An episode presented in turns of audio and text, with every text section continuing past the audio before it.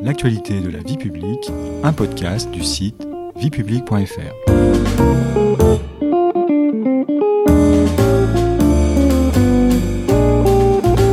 Bonjour à tous, bonjour Patrice. Bonjour Stéphanie. Il y a 40 ans, presque jour pour jour, débute à l'Assemblée nationale le débat qui conduira les parlementaires à voter la loi abolissant la peine de mort en France. Cette loi promulguée le 9 octobre 1981 vient mettre un terme à un combat qui aura vu s'affronter en France pendant près de deux siècles les partisans et les opposants à la peine capitale. Notre podcast L'actualité de la vie publique vous propose une nouvelle série consacrée à cette grande loi de la Ve République. Dans ce troisième épisode, nous allons vous expliquer pourquoi l'abolition de la peine capitale votée en 1981 est devenue aujourd'hui quasiment irrévocable. La parole est à Monsieur le garde des Sceaux, ministre de la Justice. Monsieur le Président, Mesdames, Messieurs les députés, j'ai l'honneur, au nom du gouvernement de la République, de demander à l'Assemblée nationale l'abolition de la peine de mort en France. Première question, Patrice. La loi sur l'abolition de la peine de mort a-t-elle fait l'objet d'un rejet ou de contestation de la part de la classe politique? Comme on l'a vu Stéphanie dans le premier épisode, le vote de la loi sur l'abolition de la peine de mort en 1981 a été obtenu grâce au très large soutien des partis de gauche.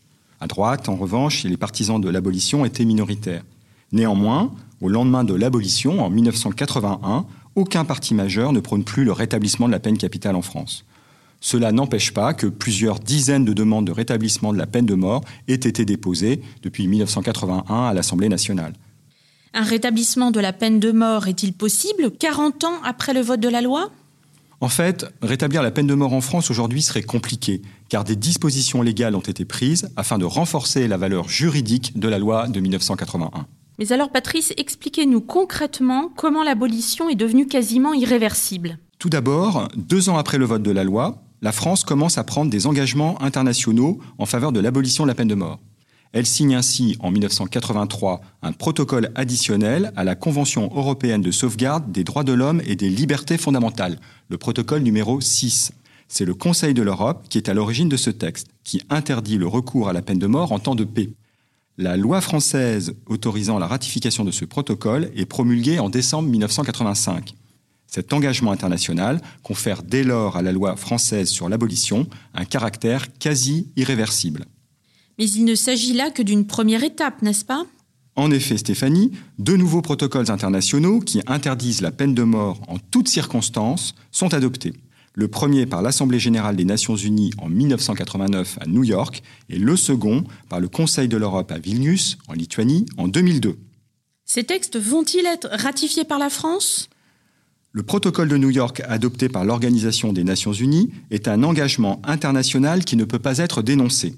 C'est pourquoi, en 2005, le Conseil constitutionnel, qui a été saisi par le président de la République Jacques Chirac, qui souhaite que la France ratifie ce protocole, juge que l'étape préalable à la ratification de ce texte est la révision de la Constitution, afin d'y inscrire l'interdiction de la peine de mort. Cette révision constitutionnelle a lieu en 2007 la loi constitutionnelle relative à l'interdiction de la peine de mort est adoptée par le Congrès réuni à Versailles, c'est-à-dire les représentants des deux chambres, les députés et les sénateurs, le 19 février 2007 et promulguée le 23 février. Et Patrice, quelle forme prend cette loi constitutionnelle? Cette loi, Stéphanie, comprend un article unique. Il est ajouté au titre 8 de la Constitution et stipule que nul ne peut être condamné à la peine de mort. La loi de 1981 n'est dès lors plus une simple loi, n'est-ce pas? C'est exact. En conférant à la loi de 1981 une valeur constitutionnelle, la révision de 2007 élève la loi d'abolition au sommet de la hiérarchie des normes juridiques françaises.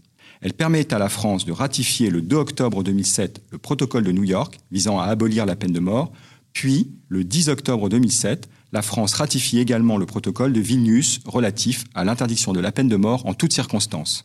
Est-ce que cela signifie qu'un retour en arrière est aujourd'hui absolument impossible en France, même dans le cadre d'un référendum?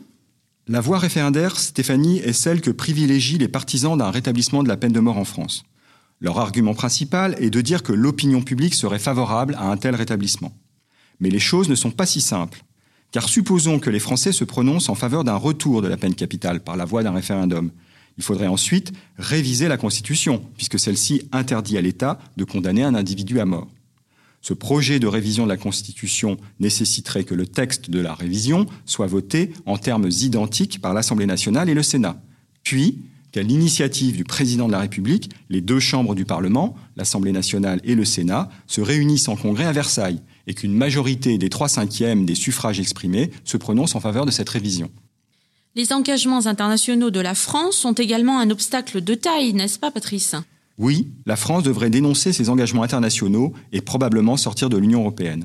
La France se placerait en effet dans une situation très délicate vis-à-vis des institutions européennes et de ses partenaires.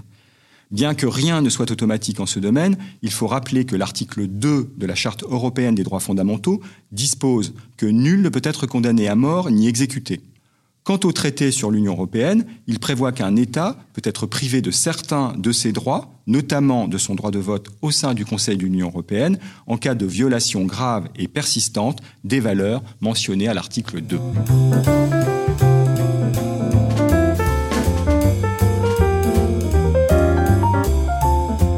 Fin de cet épisode. Merci Patrice. Le long processus qui a permis de renforcer la loi de 1981 n'a maintenant plus de secret pour nos auditeurs.